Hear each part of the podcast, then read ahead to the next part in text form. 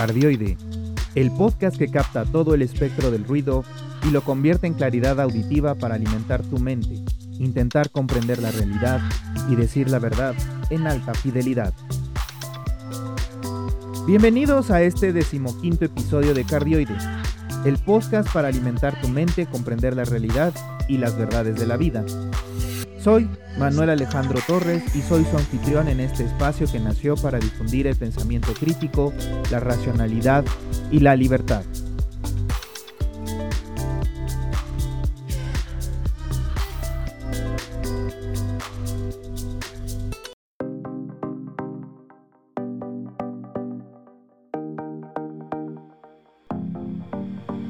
Empecemos con nuestra sección, la fake news.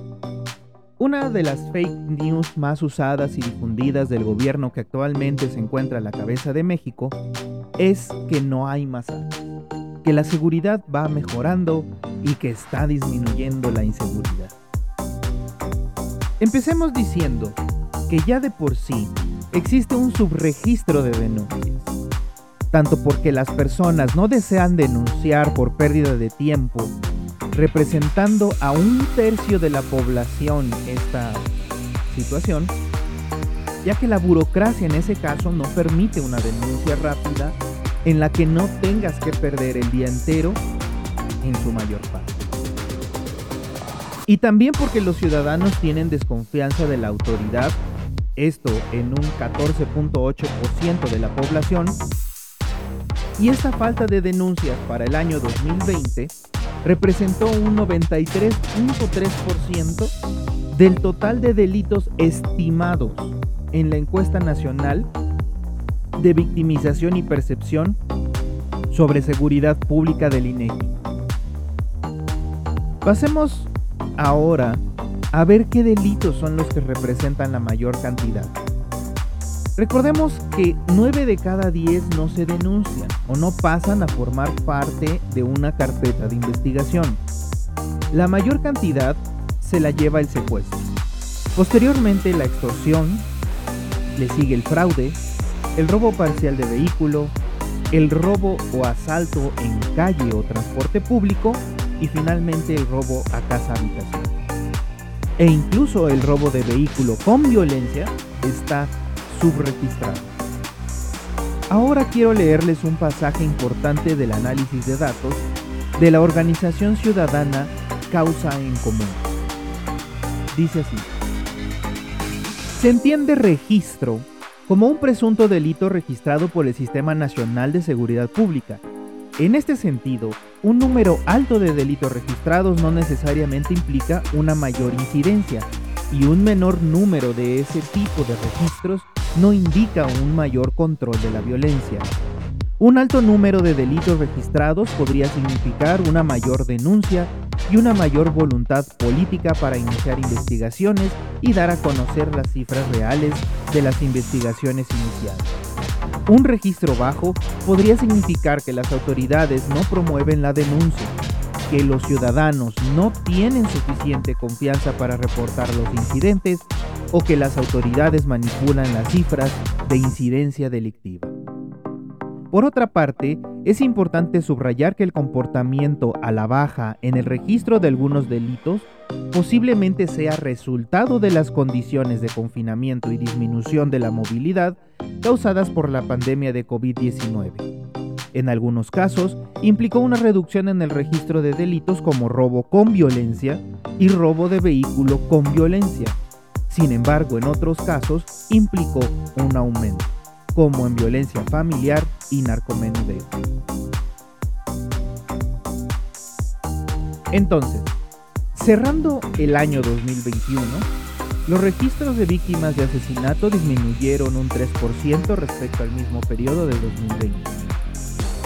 Los registros de secuestro disminuyeron 22% y los registros de robo de vehículo con violencia disminuyeron un 11%.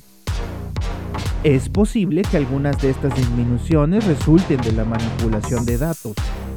Sobre este tema, la misma organización Causa en Común ha realizado un trabajo específico que comparto a los Patreons del podcast en la plataforma Patreon y que señala que se están registrando diversas inconsistencias como el registro de delitos diferentes a los que realmente son o se cometieron, o incluso disminuyendo las cantidades drásticamente desde que entra en vigor el presente gobierno, pudiendo ser el origen de esto una alianza con el gobierno federal o simplemente una falta de preparación por la cantidad de personal con nulo o, poco o poca capacitación que el gobierno actual colocó en la burocracia mexicana. Aún así, los delitos que tuvieron un incremento con respecto a 2020, el año en que nos encerramos todos y por lo tanto varias cifras disminuyeron, fueron los de trata de persona en un 13% de aumento, feminicidios en 2%, extorsión en 6%, violencia familiar en 18%, narcomenudeo en 8% y robo a transeúnte con violencia aumentó en 9%. Entonces, para cerrar el tema, ya se dieron cuenta de que la seguridad no va necesariamente mejor como dice el presidente. Ya se preguntaron qué cantidad de delitos no se está registrando adecuadamente y por qué.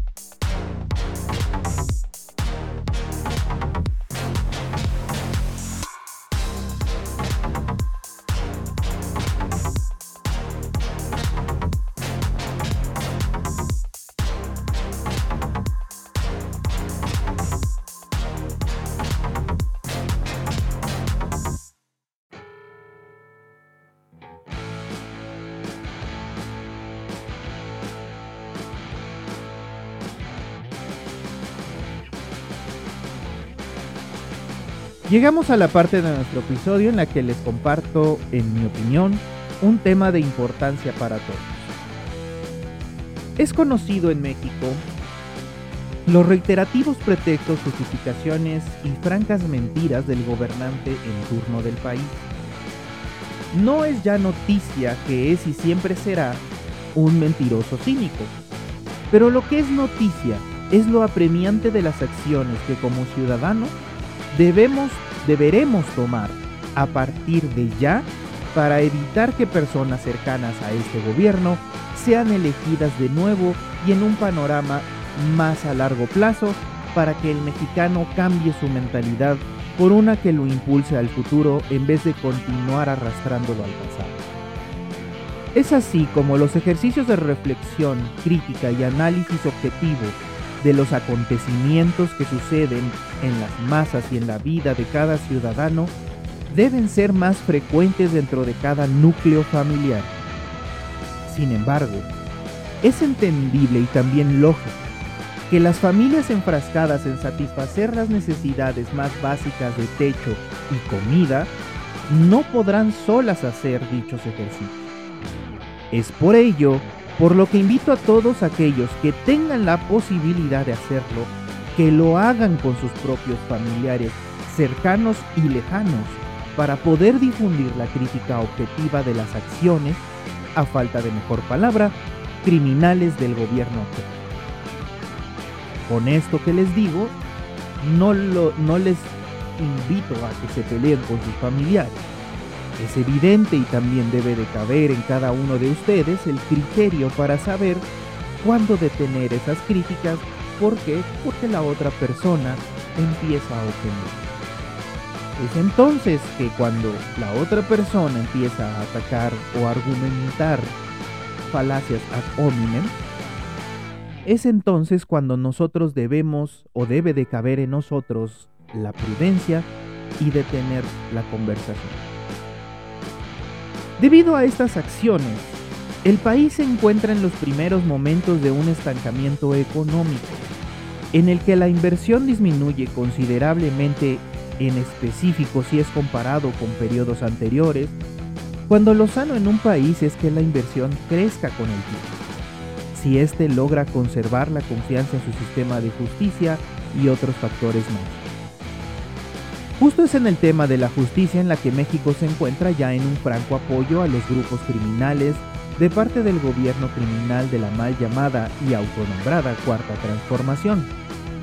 Desde detalles tan nimios como el apoyo a grupos musicales y directores de películas y documentales que son apologistas de la violencia y enaltecedores de grupos criminales, hasta la estulticia de un dirigente militar a la cabeza que está más preocupado por bordarse sus toallas con las iniciales de él y su esposa que de la toma de carreteras, aduanas y cadenas económicas enteras por parte del crimen organizado, cuyas actividades ya no solo implican el trasiego de drogas, el tráfico de personas, la extorsión y el terrorismo, que ya son de por sí mismas graves, sino también el manejo de las huertas de aguacate y limón en Michoacán, del pollo en Guerrero y cómo no acordarnos de la toma de la ciudad por excelencia de hippies trasnochados amantes de lo autóctono llamada San Cristóbal de las Casas.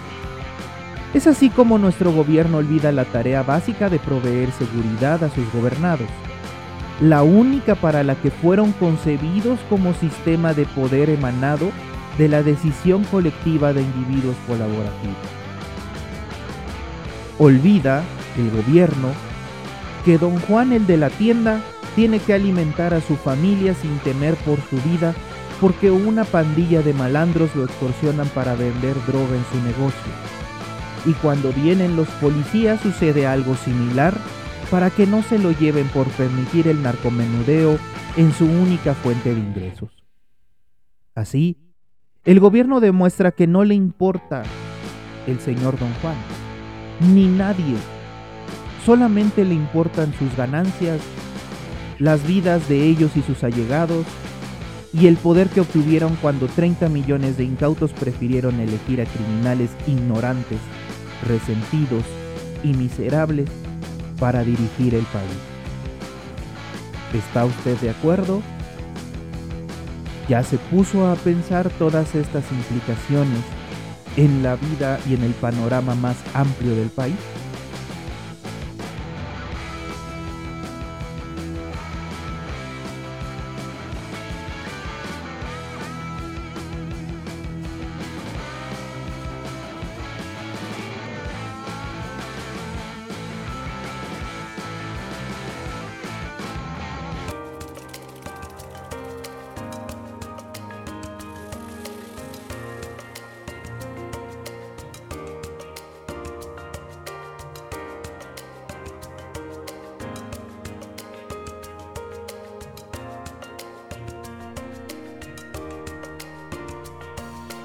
Cerremos ahora, por favor, muy optimistamente con nuestra recomendación para disfrutar la vida.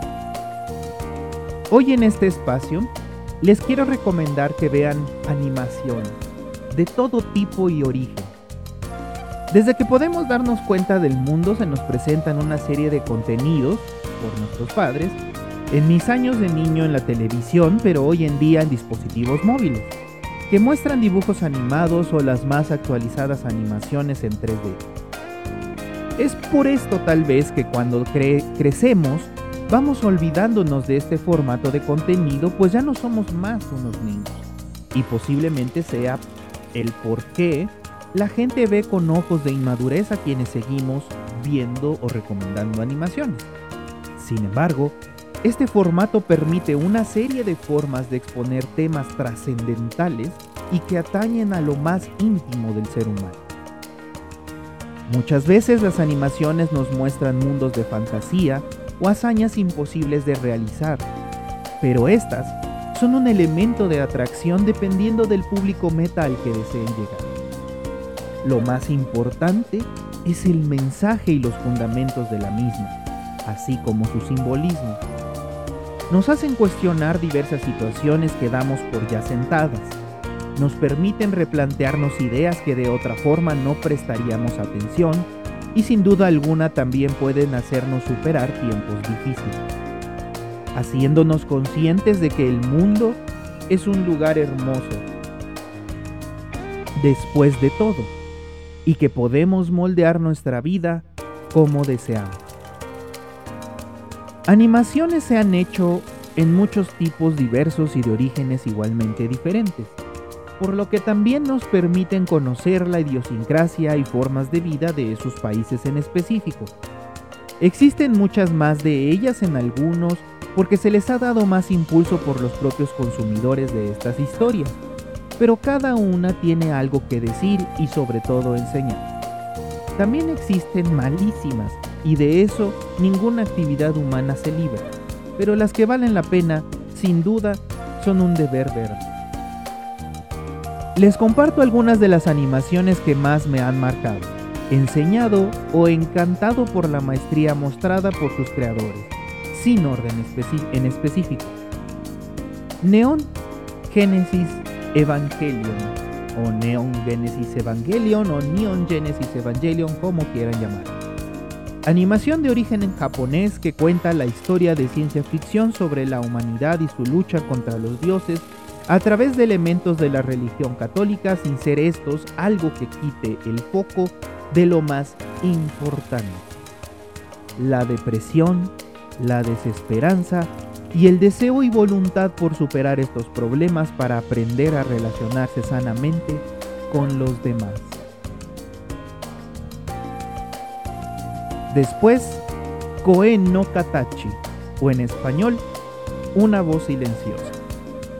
Es también una animación japonesa y esta cuenta la historia de un joven que intenta suicidarse porque a lo largo de su vida se aisló del mundo debido a que en su niñez casi adolescencia Debido a su falta de entendimiento hacia la persona de una niña con sus propios problemas existenciales y sordomuda, se convierte el niño en su abusador.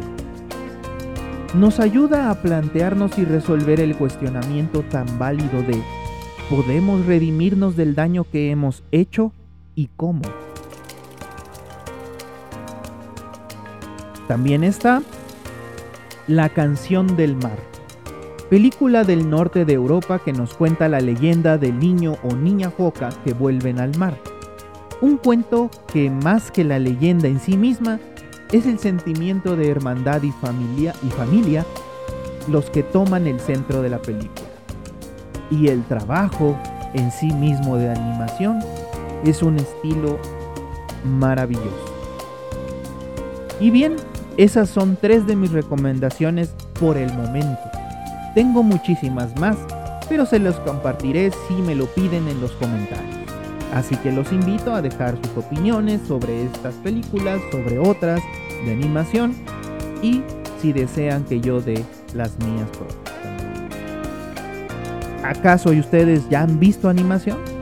¿Les gusta? ¿Han entendido el mensaje que tiene detrás o el simbolismo que tiene escondido en cada rincón?